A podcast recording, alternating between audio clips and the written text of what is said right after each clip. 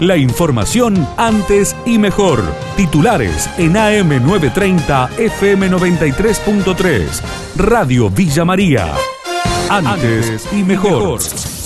Aumentó el uso de barbijo en la ciudad. Hoy un móvil de Radio Villa María contabilizó a 100 personas en la costanera local, 90 caminantes, 10 ciclistas.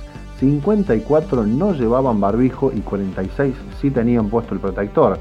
Cabe destacar que este número aumentó considerablemente respecto al mismo experimento desarrollado días atrás en el que solo 18 lo usaban. Trabajadores del TURF reclaman la reapertura. Tras 120 días sin carreras, el sector se manifestó en Buenos Aires. En nuestra ciudad la movilización quedó postergada.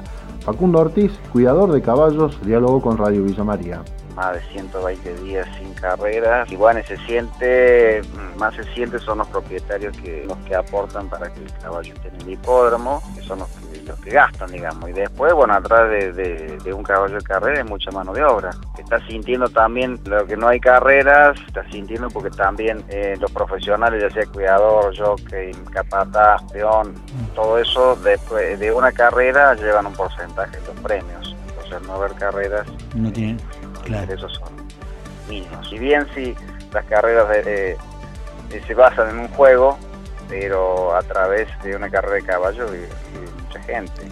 Reubicarán a vecinos de las zonas inundables de Justiniano Pose, el informe del colega Adrián Leonardi. La municipalidad de Justiniano Pose comenzará a ejecutar un plan de reubicación de viviendas que están en zonas inundables. Por ahora son 10 viviendas que se construirán en el plazo de 5 años en zonas no inundables de la localidad para derrumbar luego las que sí están en zonas anegables y allí construirán un parque. Esto no tendrá ningún costo para los vecinos de ese plan. Un programa de 20 millones de pesos que llevará adelante la municipalidad con fondos propios en Justiniano Pose. Son viviendas en el barrio IPB, una zona al oeste de la localidad contigua a la avenida Circunvalación. Los análisis clínicos descendieron un 60% en medio de la pandemia.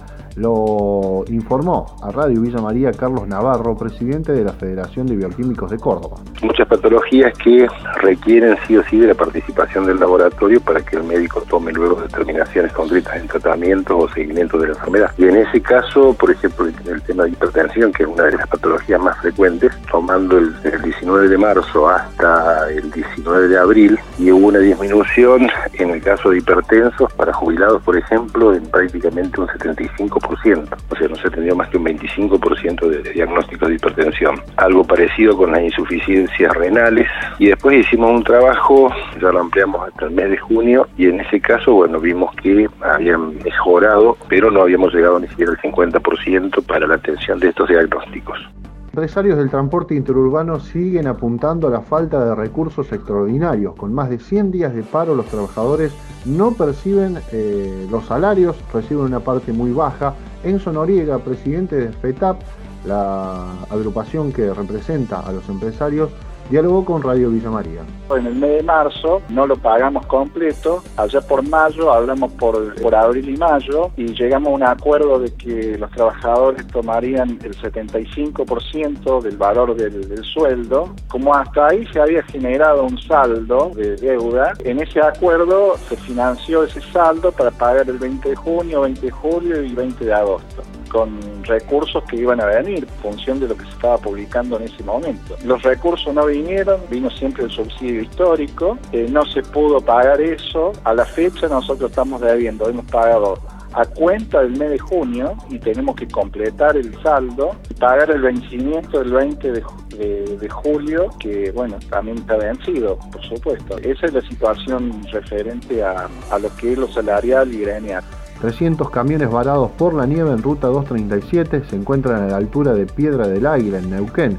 Juan Auser, mayorista de frutas y verduras, apuntó contra Vialidad Nacional. Este año hubo un poco más de nieve que otros años. La gente de Vialidad Nacional no ha salido a trabajar directamente estos días. Eh, ese es el grave problema que tenemos porque no han despejado la ruta como corresponde. Ayer hubieron, ayer y anteayer hubieron 300 camiones entre Piedra de Águila y Piculo de Fus, que es una ciudad que está a 95 kilómetros más atrás. Imagínense que ayer hicieron 6 grados bajo cero. Y hay que dormir adentro de una cabina con 6 grados bajo cero o estar durante el día con 3, 4 grados bajo cero. Yo tengo un camión que cargó el día lunes en Mendoza y todavía a mí acá no me llega. Pasado cinco días. Así que imagínense en el estado que va a llegar esa fruta y verdura. Nadie dice nada, nadie sale a decir nada, no está cumpliendo con su deber.